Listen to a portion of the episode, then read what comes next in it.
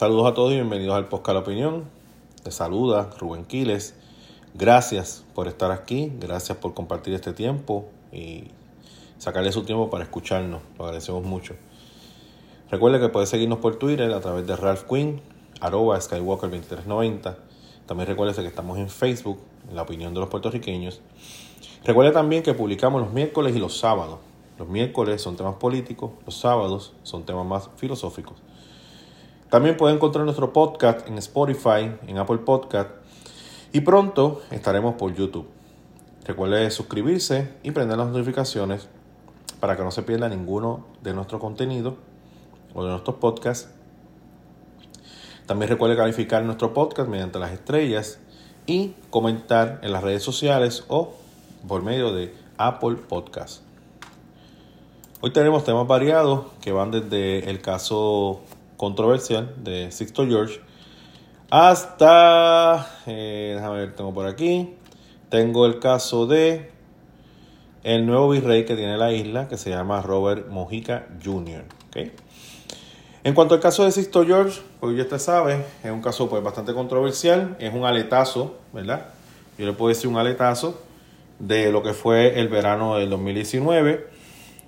Como ustedes recordarán, por ahí más o menos por el 13 de julio de 2019 comenzaron las manifestaciones a consecuencia de un chat donde eh, Ricardo Rosselló, Cristian Sobrino, Ricardo Leandre, Raúl Maldonado, que pertenecía al chat, eh, Raúl Maldonado, porque lo resaltamos, porque Raúl Maldonado es el hijo de Raúl y Maldonado, y Raúl Maldonado fue la persona que facilitó las páginas del chat a eh, los diferentes componentes de los medios de comunicación este, que entre ellos está el Centro Investigativo, voy buscar aquí el nombrecito, siempre se me olvida, eh, Centro Investigativo, o oh, Centro de Periodismo Investigativo.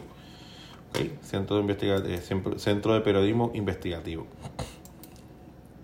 Este, también este, la Comay fue parte de, de, de la divulgación de ese chat.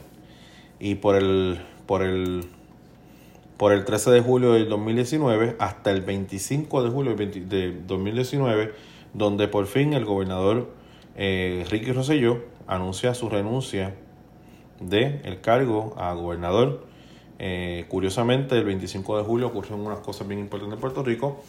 Ese día fue el día que Puerto Rico es invadido por los Estados Unidos y también es el día donde eh, se firma o se establece, la, se conmemora la la constitución del Estado Libre Asociado en Puerto Rico. Eh, esto yo estudié lo que son los movimientos armados eh, y los movimientos sociales como instrumento de cambio. Y ciertamente los movimientos sociales como instrumento de cambio utilizan mucho la simbología. Este, por ejemplo, si tú ves en en una manifestación que hay un ataque Vamos a tomar el, caso de las Torres Gemelas, 911. Ese caso se quiso atacar el centro de comercio, que fueron las Torres Gemelas, el ejército, que fue el Pentágono, y el otro avión iba para la Casa Blanca, atacar el gobierno. Todos son símbolos que, el movimiento, los movimientos querían, eh, ese movimiento que ya es eh, armado y de violencia, pues quería enviar un mensaje. En el caso de Puerto Rico, pues claramente, si tú llevas esta manifestación hasta el 25 de julio, o sea, todos sabían que en 10 días esto se iba a acabar. Y esa era la esperanza. y, se programó todo para eso mismo. Es un verano, la gente está en la calle, hay gente de vacaciones, los estudiantes están de vacaciones, que esos fueron, los soldados. Y poco a poco, eh, en la medida que fue transitando las páginas y en la medida que la prensa fue llevando su mensaje, pues poco a poco este, más y más gente se unió a la indignación que provocó el, chat de, como yo siempre he dicho, el, chat de las malas palabras, pero realmente se dijeron unas cositas que fueron un poquito fuertes. Eh, dentro del concepto, ahora hay, una, hay, unas situaciones que yo pues, eh, los ataques políticos yo no los cuento, ¿me entiendes? ataques políticos y situaciones, pues eso yo no, no lo cuento porque eso simplemente es el, usted tiene un chat y En esos chats usted se manifiesta y se expresa, ¿verdad? Y, se supone que tú eh, es un momento donde tú expresas libremente. Pero, pues, mira, ahí estuvo, eh, como dije, Ricardo Rosselló, Cristian Sobrino, Ricardo Leandres, Raúl Maldonado, Luis G. Rivera, que fue el secretario de Estado, Ramos Rosario y Anthony Maceira. Había unos colaboradores que eran Elías Sánchez, Rafael Cerame, Carlos Bermúdez, Rafael Orona y Edwin Miranda, publicista. Mira, cuando yo me pongo a mirar las personas que estaban allí, son personas que, por ejemplo, en el caso de los jóvenes, jóvenes adultos, ¿verdad? Roselló es un hombre de, me imagino que ya llegó a los 40, 40 y pico largo. Este, Cristian Sobrino es un puro millennial. Eh, Ricardo eh, Gerandi, pues también, o sea, era gente joven. Ramos Rosario, ¿sabes? Eran gente joven y gente que, que yo creo que significaban el futuro del PNP de alguna forma. O sea, yo estoy convencido que si Ricky hubiese ganado las elecciones, si, Ricky hubiese corrido ese año, Ricky ganaba las elecciones. Yo no tengo duda que Ricky se iba a convertir seguramente en el primer gobernador luego de su padre en repetir el back to back, que hace tiempo que no se da, ese back to back. Pero lamentablemente pues no fue así. Este, y por las indiscreciones, porque fue una indiscreción realmente. Este, como yo dije, todo el mundo tiene su chat, todo el mundo comenta, todo el mundo dice cosas, pero pues tú tienes que saber, ¿verdad? Eh, en dónde tú hablas. ¿Entiendes? Si tú hacías un grupito entre Roselló, Sobrino, Gerandi, eh, Rosario, Rivera, Maceira, pues está bien, eso es entre ustedes, y el corillo, es el vacilón, se dieron cuatro cervezas y empezamos a hablar estupideces ahí en un chat. Normal, todo el mundo lo hace, yo lo tengo, yo tengo un chat por ahí, a cada rato nos ponemos a vacilar. Eso es normal, eso no, no es... Y no es que uno sienta lo que uno está diciendo, es que simplemente uno está teniendo este momento de catarsis, en la epifanía, la, el desahogo, el desahogo. Mira, yo creo con sobre 200 estudiantes. Uno se frustra, uno se llena de, cosas en la mente. Y esos momentos son los que tú como que te, te desahogas. Pero no es, que uno, no es que uno sienta algo mal por la gente, porque no, a la hora de la verdad, no. A lo mejor esos, esos nenes, yo vi mi vida por esos nenes. ¿Entiendes? Pero a veces yo que si hago chistecito, que sea que él dijo esto, que sea que él dijo lo otro, son boberías de la vida. Eh, pero claro, uno tiene que también entender que yo soy el gobernador de Puerto Rico, yo pues tenía que saber que tenía que ser más, más, discreto, ¿verdad? A mí de verdad, ¿sabes?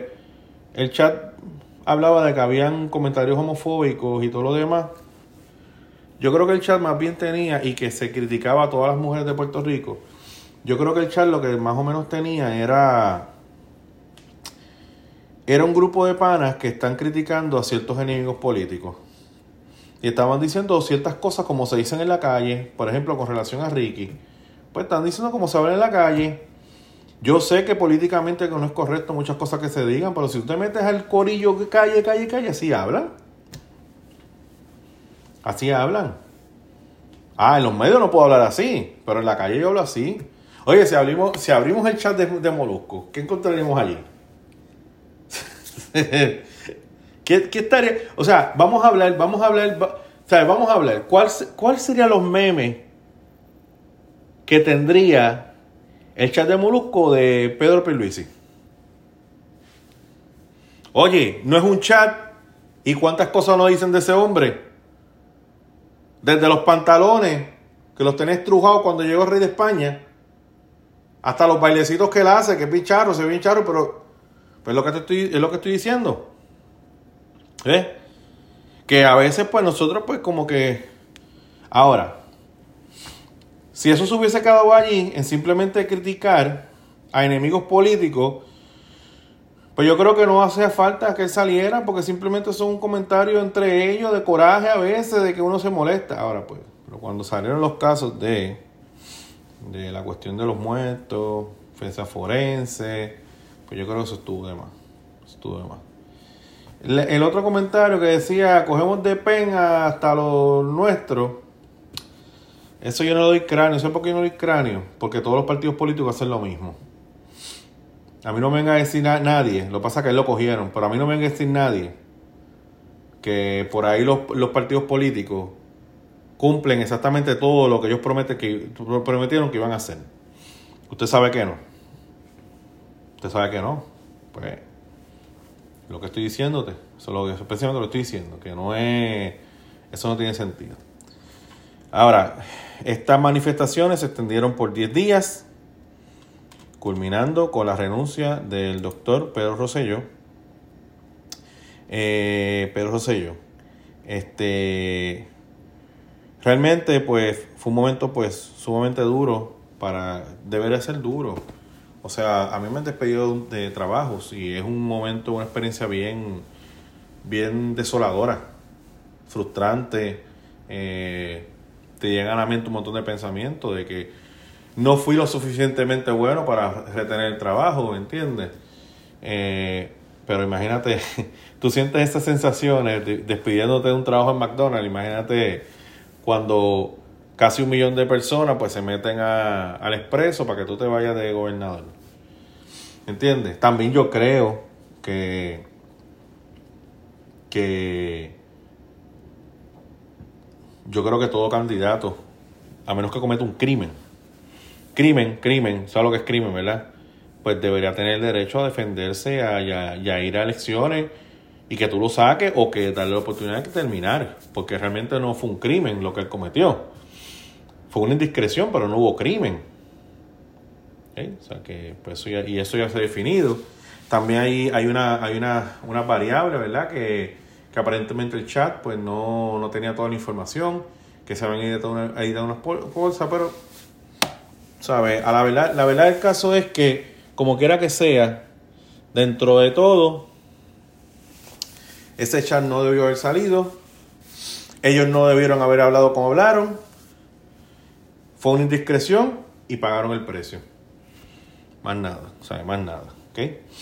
Ahora, ¿cómo encaja Sixto George en esto? Pues aparentemente Sixto George ya le había llegado la información de que efectivamente había un chat que tenía unos planteamientos bastante controversiales y que, y que si, ¿verdad? Había que hacer algo para, para detenerlo.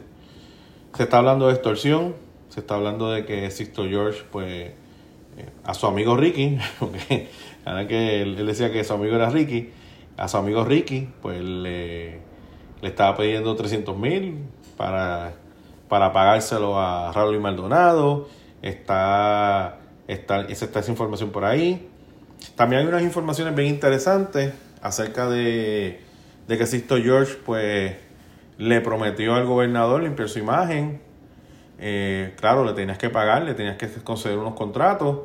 Eh, parte de eso es es que él iba a mover su talento, el, talento que él controlaba, para que fueran a hablar bien de Roselló y se fueran calmando las aguas.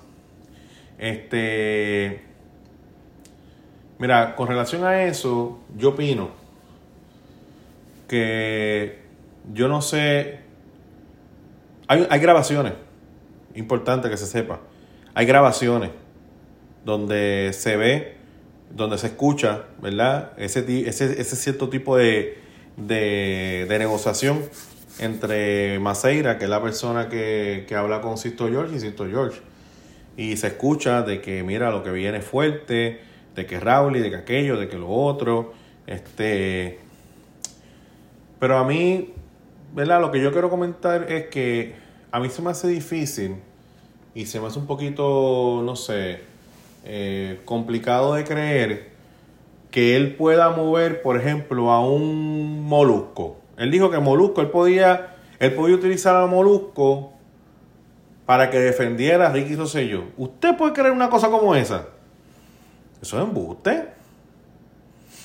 Si desde el día cero que Ricky Rosselló es gobernador, Molusco no, ha parado de, no, no paró de criticarlo. Lo criticó con María. O sea, Molusco está metido totalmente en un grupo, o sea, el Molusco es oposición en contra, en contra de todo lo que sea PNP. Entonces tú me estás diciendo a mí, eh, George, que tú vas a utilizar a Molusco para que para que defienda a Rosselló. Eso, eso es embuste.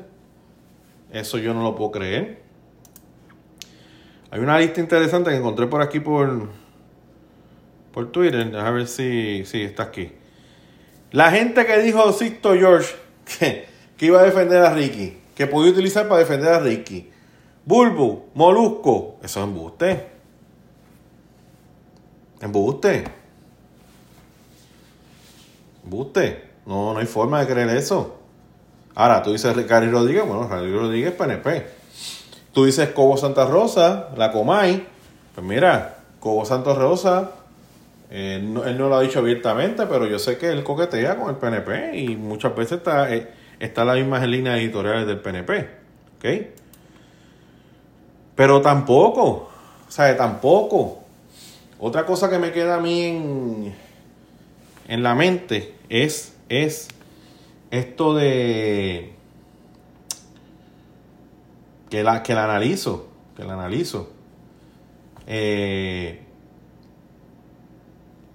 porque, porque Ricky va a ese programa con Sisto George eh, a días de que había explotado el, chat de Rosselló y es entrevistado allí. ¿Me entiendes? ¿Por qué? ¿Sabe? Si él sabía, porque ya para ese tiempo él sabía que, que, lo, que lo estaban este, sobornando, extorsionando. ¿Sabes? Son cosas que que, probablemente habrá que dar unos días, este, habrá que dar unos días hasta que la información vaya fluyendo. Entonces nos vayamos enterando de más información. Hay unas grabaciones que están bien interesantes, donde sí, Sisto yo habla sobre, sobre todo lo que estaba haciendo Raúl. Este, aparentemente, eh, Sisto George sabía con tiempo, mucho antes de que saliera el chat, o sea, él fue antes a decirle, mira, va a salir esto, tenemos que ver y ver cómo lo hacemos, necesito dinero para hacerlo, Raúl y Maldonado me está pidiendo, me, está pidiendo 300 mil, si le das 300 mil, mira, horrible. ¿Ok? Ahora, este caso, fíjate, se plantea lo siguiente. ¿Ok? Vamos a decir, ok, yo sé que hay un chat donde yo metí la pata. Y yo sé que si el chat, si sale afuera, me va a destruir. Viene una persona a mí diciendo, mira, tengo esta información. Pero, pero para, para que no salga esa información, yo tú me tienes que pagar 300 mil dólares. Entonces la persona, a lo mejor, Ricky pagaba los 300 mil dólares y se acabó el evento allí. Y se veía tranquilo. ¿Por qué, Ricky no los paga? O sea que al final de todo esto, nos vamos dando cuenta que Ricky Rosselló, pudiendo salir del problema a través de pagar ese dinero, él decide no hacerlo. Yo no lo hubiese hecho tampoco. ¿Por qué yo no lo hubiese hecho, hecho tampoco? Pues bien sencillo. Porque el problema es que vamos a decir que yo lo pago. ¿verdad? Yo pago. Yo vengo y pago. Y sabiendo cómo es Raúl, lo vendió que después que pago y todo y chévere y se esconde el chat, de repente sale el chat por ahí. Y sale el mismo Raúl diciendo, mira, el gobernador me pagó 300 mil dólares para que yo no sacara esto, pero como que no lo saqué. ¿Sabes? Una cosa es que a ti te saquen de la gobernación por un chat indiscreto. Pero otra cosa es que tú sacas de la gobernación porque cogiste dinero que no tienes que coger para meterlo en, un chat. y ¿Me entiendes lo que digo? So hay muchas cosas que todavía, ¿verdad? Seguimos analizando y seguiremos este, investigando, ¿sabes? Pendiente, no investigando, ¿verdad? Porque uno tiene, ¿verdad? Uno, uno trabaja y eso. Pero sí, hay cosas que uno tiene que seguir leyendo para entender este salieron muchos nombres, este, otra vez es, está, está under fire, ¿verdad? Como, como dice el, eh, cualquier jibarón ayuya, este, los medios de comunicación, la manipulación de los medios, y yo, bueno, ah, yo he visto medios que de verdad que uno se asusta, uno se asusta. Yo me recuerdo aquella vez en jugando pelota dura, donde mira, Raúl mismo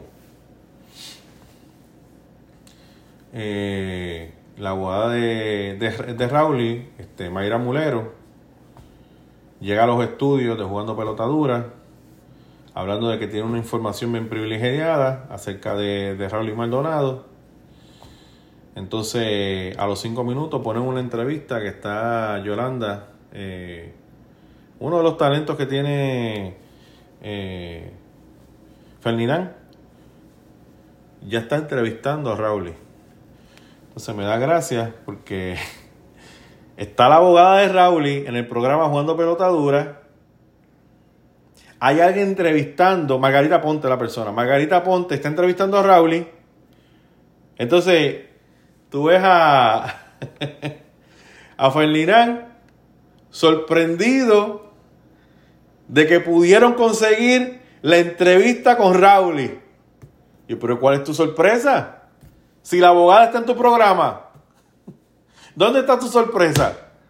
Da, eso es un pichera en cachen. Tú sabes. Y eso pasa mucho. ¿Sabes? En estos momentos, lo que yo creo puede ser importante es que se le ofreció algo a Ricky Rosselló que podía salvarle la vida a él y podía salvar el pellejo a él. Y a lo mejor hoy sería el gobernador del territorio no incorporado llamado Puerto Rico. Pero por el contrario, él decidió no someterse a esa extorsión y pagar con creces lo que hizo.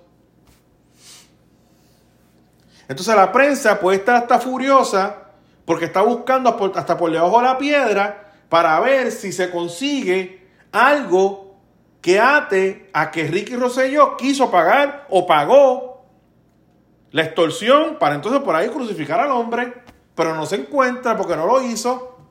Bueno, a lo mejor lo hizo, a lo mejor lo hizo y lo hizo bien y lo escondió. Eso es como sucedió con lo de Pedro Pierluisi. Dos veces investigaron a ver si su comité de campaña se, comunicó con el PAC y dos veces no lo logró. Pues, ¿cuál es la máxima de los que están en contra? Ah, eso, eso es que lo supo hacer bien. Y lo ocultó. Bueno, pues lo, hizo, lo supo hacer bien. Pero ¿tiene la, evidencia? ¿Sí o no? No, pues. Papi, tienes que callarte la boca. Tienes que callarte la boca. ¿Sí? Sobre esto de Sisto George, Pique se entiende Así que vamos a esperar, vamos a darle tiempo al tiempo para ver qué, otra cosa. Ya mañana me imagino que tendré más informaciones. Y de salir otra cosita más, pues yo creo que vamos a arrancar y, lo anunciamos vía este podcast.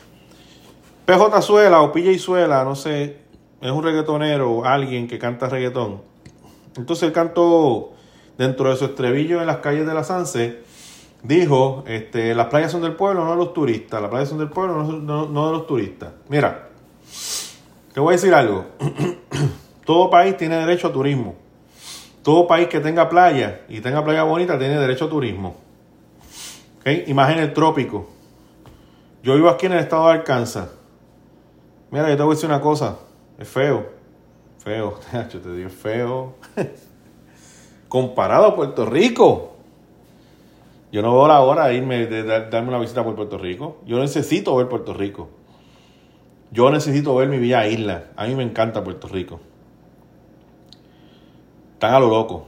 Y por eso estoy por acá. Pero a mí me encanta Puerto Rico. Puerto Rico es hermoso. ¿Ok? La industria, como yo dije en el pasado chat, la industria más cañona que tiene Puerto Rico.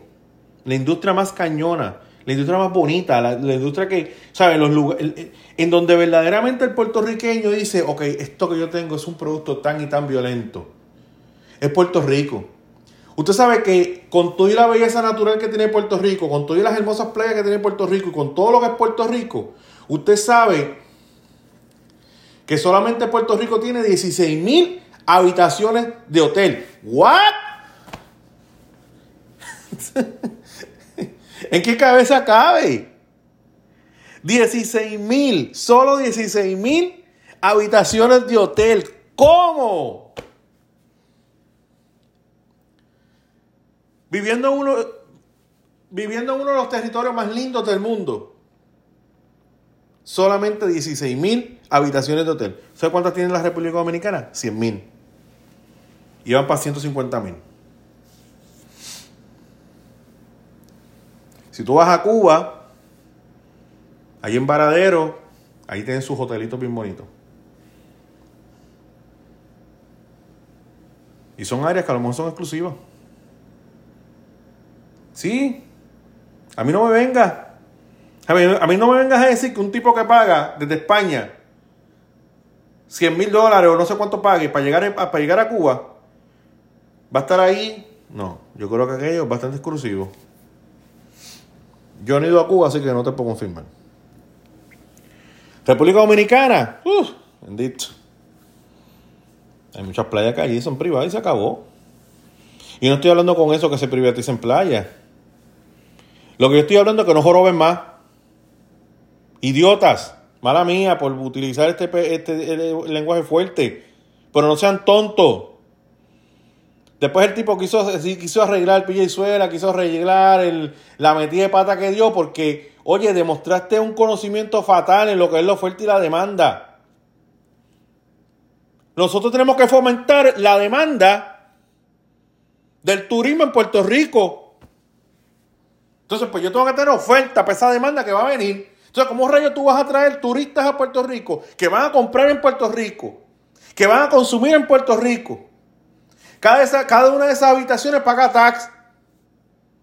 Entonces, ¿cómo tú vas a traer gente a Puerto Rico cuando le estás diciendo que las playas son del pueblo, no los turistas? Pero no sea normal. Y perdone que me agite, pero no sea normal. Es tonto. Ah, ¿tú quieres que se respeten los recursos naturales? Está bien, fine, se respetan. Pero no dañes la, dinámica económica, tú no la dañes. Los turistas están haciendo eso, no son los turistas. Los casos que tú tienes de gente invadiendo playas y estupideces son puertorriqueños. Sandra Coto está invadiendo la zona marítimo terrestre. ¿Tú has ido allá a protestar? No. ¿Qué, ¿Qué producción tú estás haciendo, brother? Ninguna. Estás produciendo empleo, no estás produciendo empleo. Lo que tú quieres es acceder al poder.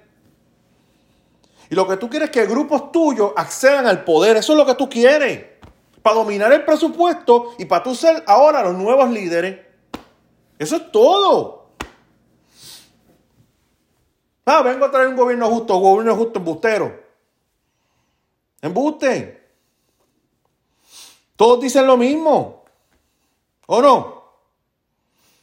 Cuba ¿qué dijo, fíjate que decía, vengo a traer justicia para esta gente. Mira, está muriendo de hambre.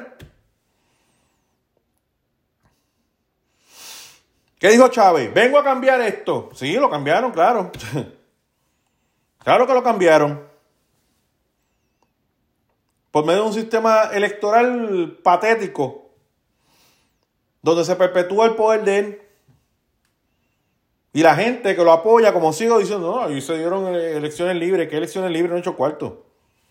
O sea, a mí, hay todo el mundo que fue dijo, no, esto, aquí lo es una pillería. Tenemos que buscar el balance, mi gente. El balance entre cuidar los recursos naturales, pero tú tampoco mates la vaca que nos está dando leche.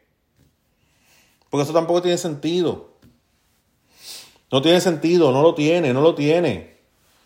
Escuchaba a Nogales que decía que, que, los apartamentos de Palma del Mar se construyeron antes de que ella naciera, que eso está desde los 60 y no sé cuántas cosas más, que ella no tiene la culpa y todo lo demás, pero si tú tuvieses standing moral contra, no te irías a otro sitio sabiendo que ya tú tienes propiedades que son playas privadas. Usted coja dónde está la propiedad de esa señora, vaya a hacer mapa de Google y mire la cantidad de piedras que puso Palmas del Mar para que no entrara gente del otro lado a Palmas del Mar. Es un sitio exclusivo. Es exclusivo. Exclusivo para la gente de Palmas del Mar. No podemos ser hipócritas. Tenemos que ser, mira, sinceros. Lo que está mal está mal. Lo que está bien está bien. Miguel Romero, un ejemplo de un PNP que hace bien su trabajo. Pues mira, como estaba San Juan,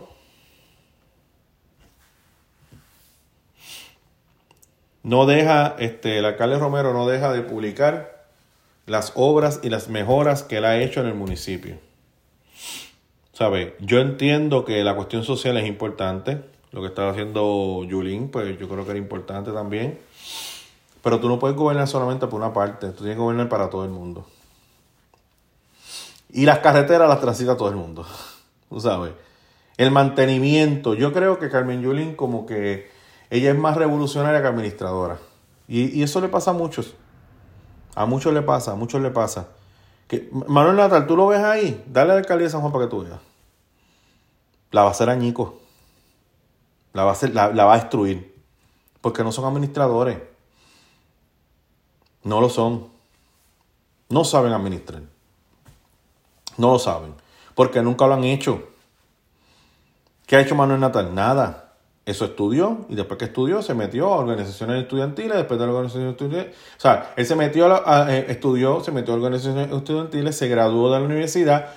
Yo creo que no practicó de abogado en ningún momento dado porque inmediatamente se metió al juego político y lo único que ha hecho es política.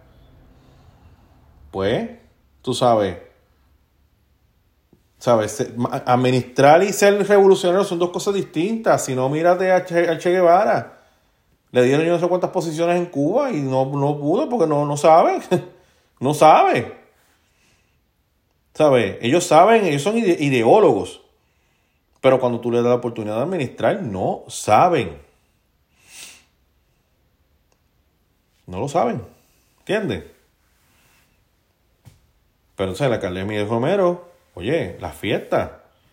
Nunca en mi vida, bueno, es una cosa sorprendente, nunca en mi vida yo había visto a la prensa alabando la función de un alcalde PNP. A todo el mundo le encantó las fiestas de la calle. Había unos cuantos gente que trataba en Twitter de tirar el venenito, ¿verdad? Como han tratado de tirar el venenito, estoy estado poniendo otra vez el tema de eh, George, han tratado de tirar el venenito como que el, las grabaciones, como que a veces no se entienden, como que aquí, como que lo otro, como acá. Traje un experto para que le dijera, mira, esto se grabó así, así, así, así que se oye esto. Porque la gente está en negación, porque está esperando que, que, que salga algo que de esto. Se dijo algo de que Ricky Rossi está comprando marihuana, no sé cuántas cosas más. Es estúpido porque cuando García Padilla dijo que él fumaba marihuana o que fumó marihuana en su tiempo, todo el mundo se rió el chiste. Pero cuando sale que Ricky Rosselló, aparentemente se tuvo que dar cuatro cantos de marihuana porque estaba aborrecido por la gente que estaba al frente protestando. Pues ahí, pues la gente, ah, a ver, eh, mira Ricky. Hay que, hay que cogerlo con calma. El PPD aún es opción es una pregunta que debemos hacernos. Yo tengo opinión, yo tengo mi opinión con relación a eso. Yo creo que las pasadas elecciones, yo medir si ha cambiado el electorado por las pasadas elecciones, yo no haría eso. ¿Por qué yo no haría eso? Porque realmente Puerto Rico venía de un verano 2019. Teníamos el COVID encima. Verano 2019, gobernadora allí a la trágala, el COVID, ¿sabes? Habían unos elementos corriendo que tú no, ¿sabes? Tú no podías realmente este, valorar en todo el ángulo todo lo que estaba sucediendo. Yo creo que es así. So, yo creo que estas elecciones próximas va a votar mucho más gente. Yo creo que estas elecciones próximas no vamos a tener los mismos, las mismas ¿sabe? En estas próximas elecciones, el elector ha tenido la oportunidad de contrastar, comparar y contrastar. El PPD ganó la gran mayoría de, las alcaldías. El PPD dominó Cámara y Senado. El PPD ahora mismo no tiene dinero. PPD partido. PPD lo que pasa es que, en mi opinión, no tiene una figura que, que enamore. ¿Entiendes? Eh, el nieto de Rafael Hernández Colón, no quiero equivocarme en el nombre, pero yo creo que él se llama Pablo José, no quiero decirle huevito, ¿verdad? Por una falta de respeto, pero yo creo que él se llama Pablo José. Estoy buscándolo aquí por, por Twitter. Eh, Pablo José, no me acuerdo el nombre, yo creo que es Juan Papa, Pablo José Hernández, creo que él se llama. Este, ese muchacho, ese es muchacho, ¿no? Eh, porque más o menos de mi edad. Este, yo creo que está por los 30. Este, él, eh, yo, lo, yo lo escuché en jugando pelota dura. Y él tiene, él, tiene más o menos, él, él, tiene el, el deliver este, del abuelo. Este, él tiene el deliver, estoy buscando el nombre de ese, me olvidó, Él tiene el deliver del abuelo. A mí me gustó mucho eh, sabe cómo... Yo no sé si usted se acuerda eh, aquel debate donde estaba este Corrada de Río esperando por este esperando por, por Rafael Hernández Colón para un debate que él, que, él se inventó o sea que quiso, que quiso hacer este, por eso que yo no soy popular así que no, no me ofende de esa manera pues este no encuentro el nombre de eso. Yo creo que es Pablo José. Pues, este. Pero usted se acuerda este, la reacción de Rafael Hernández Colón cuando. Cuando llegó al sitio del debate y, y, Baltasar Correa del Río se sorprende porque Dios, yo pensaba que él no iba a venir este, y él vino para el debate y yo creo que eh, eso fue lo que. Pienso que eso fue lo que lo, lo que lo que inclinó este, la elección para el bando de Rafael Hernández Colón, ¿verdad? O sea, instinto político. Yo creo que él tiene ese, ese, ese, ese delivery político que tenía el abuelo. Ahora, si va a ser, ¿verdad? Como fue Rafael Hernández Colón, que dentro de todas las cosas, pues fue una persona pues, bastante competente y la gente lo respeta en este país, porque el que diga que no respeta a Rafael Hernández Colón, pues no sé, a lo mejor uno puede concordar con, las cosas de Rafael Hernández Colón y, su, y sus cuestiones este, ideológicas, pero este, pues, o sea, este, es una realidad que, que que Rafael Colón, pues una figura importante en, el, en, el, PPD. ¿Sabe? No tiene, el PPD ahora mismo no tiene una figura de la gobernación que pueda provocar o llenar o captar la atención de no solamente los populares, sino de, de PNP. ¿okay? El, el PPD tiene un reto. Y ahí pues uno el tema de las alianzas del Movimiento Victoria Ciudadana y el PIB. El PPD tiene un reto. Porque el PPD se le salió un rabo bien importante debajo de su ala, que fueron las que, los que ellos dicen las plumitas liberales. Y yo creo que las plumitas liberales se han vaciado en el movimiento Victoria Ciudadana. Los del Partido, partido Nuevo Progresista no han entrado a Victoria Ciudadana. Pero yo creo que, que, que mucho popular, plumita liberal, está con el movimiento Victoria Ciudadana. ¿Ok? Si se fija, el, el, MVC, en vez de buscar alianza con el Partido Popular, busca alianza con el Partido Independentista puertorriqueño. ¿Ok? Pues entonces, el PPD ya venía dando bandazos. Ya venía dando bandazos. Este. Y, y la forma en que se detuvieron esos bandazos fue precisamente con una iniciativa de Rafael Hernández Colón, de ahí donde los, el Partido Independentista pedirle el voto prestado. Préstenos el voto y vamos a, vamos a meter mano. Y yo creo que ese es el reto más grande que tiene en estos momentos el Partido Popular Democrático. ¿Cómo yo vuelvo a traer a ese movimiento Victoria Ciudadana y a esa gente del PIB otra vez bajo el ala del Partido Popular Democrático? Yo creo que eso va a ser imposible.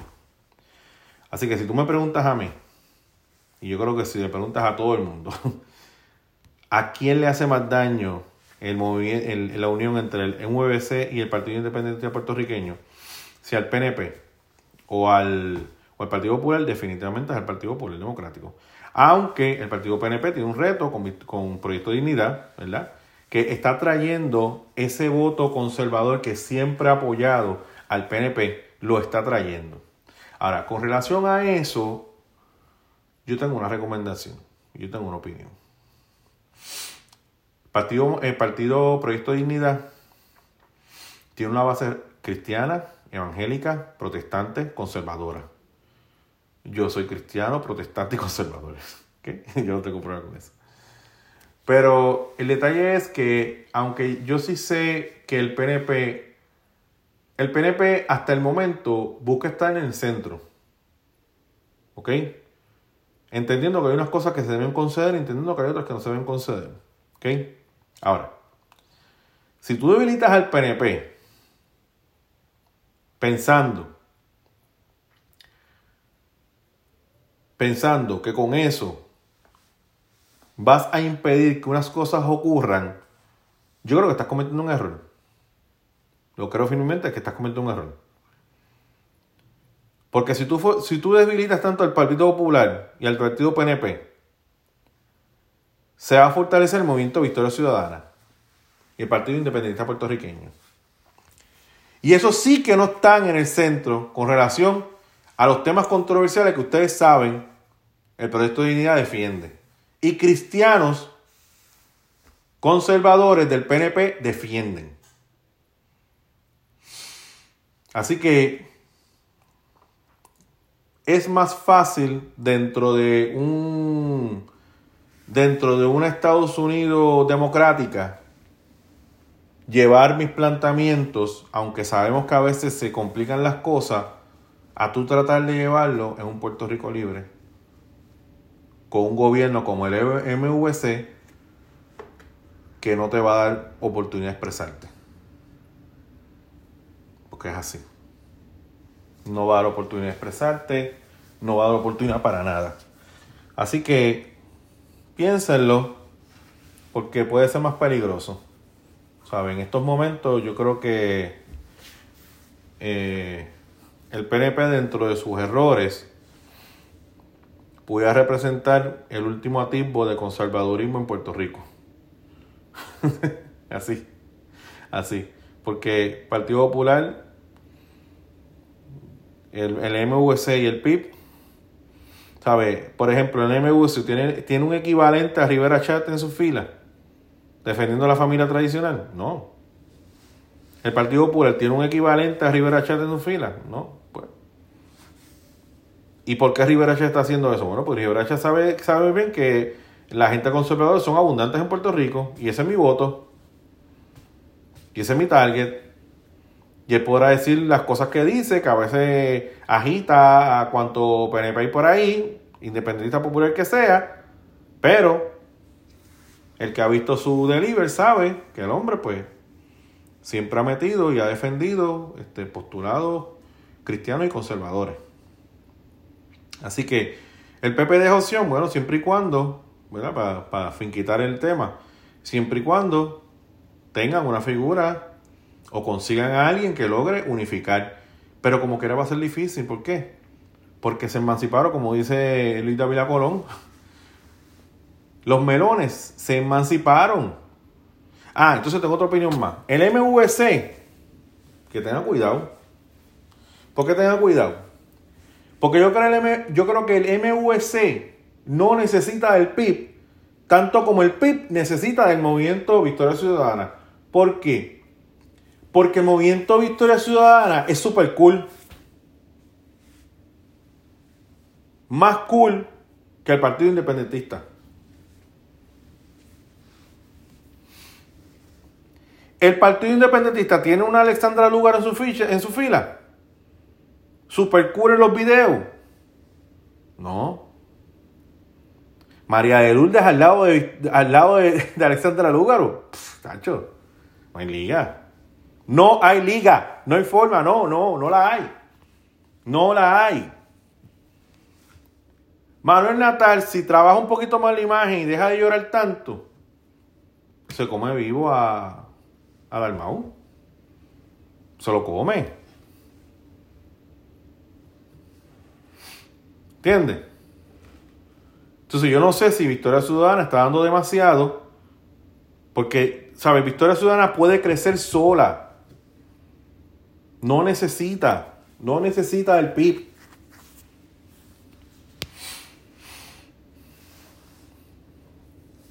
No, yo, yo en mi opinión no lo necesita.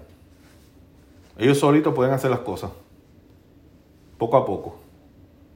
Es un, ¿Cuánto es el PIB? 3%. ¿Qué diferencia hay? ¿Sabes? Yo creo que estas elecciones no se van a ir con un 30% para gobernación. Estas elecciones hay que, hay que, hay que producir votos de abertura. De verdad. ¿Cuánto sacó Dalmau? 100 mil. ¿Y la otra 100 mil lugar de 100 mil? Son 200 mil votos.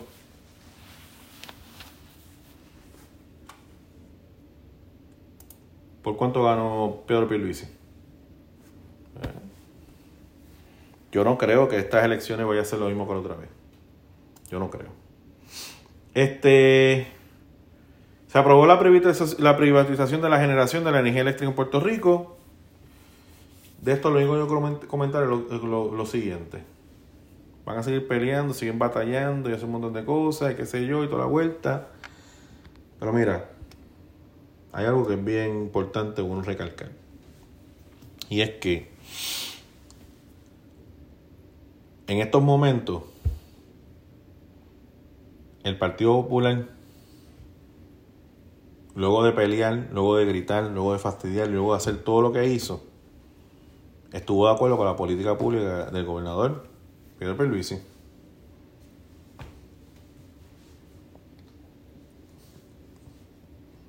Es así. Esa privatización se logró por el voto de los representantes del pueblo que realmente representan a Tatito y representan a José Luis Dalmau. Por lo tanto, después de tanto ellos patalear, ellos se pusieron de acuerdo con el gobernador. Y dijeron, esta es la mejor forma de bregar con el problema que tenemos. Porque tenemos un problema. Todo el mundo tiene soluciones. Y todo aquel que siente que su solución no fue considerada, se molesta. Pero muchas veces, así es esto. Si tú gobernaras, pues se puede hacer las cosas como tú quieras, pero tú no estás gobernando pues empieza a mirar las cosas positivas que puede tener esto. ¿Sabe? La gente quiere que esto sea súper extra mega positivo. No es posible. Estamos quebrados. Ahora, hay que analizar este, la compañía que viene. Hay unos comentarios acerca de unas cosas que esta compañía le debe a la Autoridad de Energía Eléctrica y otras cosas más. También hay que analizar que esto, es, esto no es que se está vendiendo a la Autoridad de Energía Eléctrica esto es que el gobierno le va a pagar a una compañía para que opere. Y esas cosas, pues para mí, pues son un poquito controversiales. Lo bueno es que este contrato de privatización de la, de la generación de energía, pues el Partido Popular entró y hizo unas, unas reformas que yo creo que fueron bastante buenas. Bastante buenas. Entonces, por ejemplo, eh, ese contrato, ellos le pagan lo que le tengan que pagar, pero tú tienes que bregar con eso. Más, allá de eso no te voy a dar. Lo demás lo tienes que producir tú y buscar la forma de encontrarlo. Así que eso es importante. Entrando rapidito a lo de Robert Mujica, el nuevo virrey. Esta afirma unas cosas bien importantes. Primero, él afirma que su prioridad en este ciclo es la de, primero, lograr una reforma permanente. B, dejar atrás las viejas costumbres de gastar excesivamente. Eso yo estoy de acuerdo totalmente con eso que le está diciendo. 4, C, 3, C. Acabar con el desbalance fiscal. Dios mío, eso, Dios mío. Así como cumplir con reformas permanentes y sostenibles. Mencionó que ha habido una mala administración en la isla. Estamos de acuerdo con eso. El gobierno debe trabajar con la Junta. Revela que su rol Dentro de la Junta, el asesor. es como se pueden lograr avances, e, es, es asesor para que la Junta pueda ver cómo se pueden lograr avances sostenibles, maximizando recursos y manteniendo las finanzas al día. El objetivo es lograr que los inversionistas vuelvan a confiar en Puerto Rico. O sea, ya me quedan 10 minutos de la hora. Voy a tratar de, hablar esto lo más rápido posible. Mira, lo que quiere hacer este nuevo director es lo que él está diciendo que va a hacer. Yo voy a, yo voy a, yo voy a cambiar esto. ¿Cómo yo lo voy a cambiar? Pues bien sencillo. Yo lo voy a cambiar de tal forma. La primera parte de la Junta fue conocer lo que estaba pasando y acomodar hasta lograr un plan de ajuste fiscal. ¿Ok? Lo que está diciendo lo que yo puedo entender es que los días de, los días de autoridad ya acabaron. Ahora nos dirigimos a otra nueva era. ¿Y cuál es la era? Pues es la era que él está proponiendo, y yo espero que sea así, es una era donde viene reforma. Donde, donde hay que seguir enfatizando el gobierno que pare las viejas costumbres de gastar excesivamente. ¿Ok? Pues mira, lo han logrado. ¿Por qué? Bueno, porque los sectores sindicales de, este, de, Puerto Rico, de la isla de Puerto Rico, pues poco a poco han cogido sus cantazos. ¿Sabes, Lutiel? Ya tú la desapareciste del sistema, ya no está. Pues eran sectores sindicales que cuando gobierna el PNP se paran frente a la fortaleza. ¿Tú sabes cuánta gente ha pedido aumentos ahora que, que el país está en quiebra? O la isla está en quiebra, el territorio no incorporado. Montones de lugares pidiendo aumento en el momento donde no se puede dar aumento. Y la Junta siempre ha contestado lo mismo. ¿De dónde sacamos los chavos para aumento? Pero es que así que siempre, es que así, es que siempre debe haber funcionado un país. ¿Quiere aumento de dónde? Entonces viene alguien con el clásico cliché. Ah, de lo que se están robando los políticos.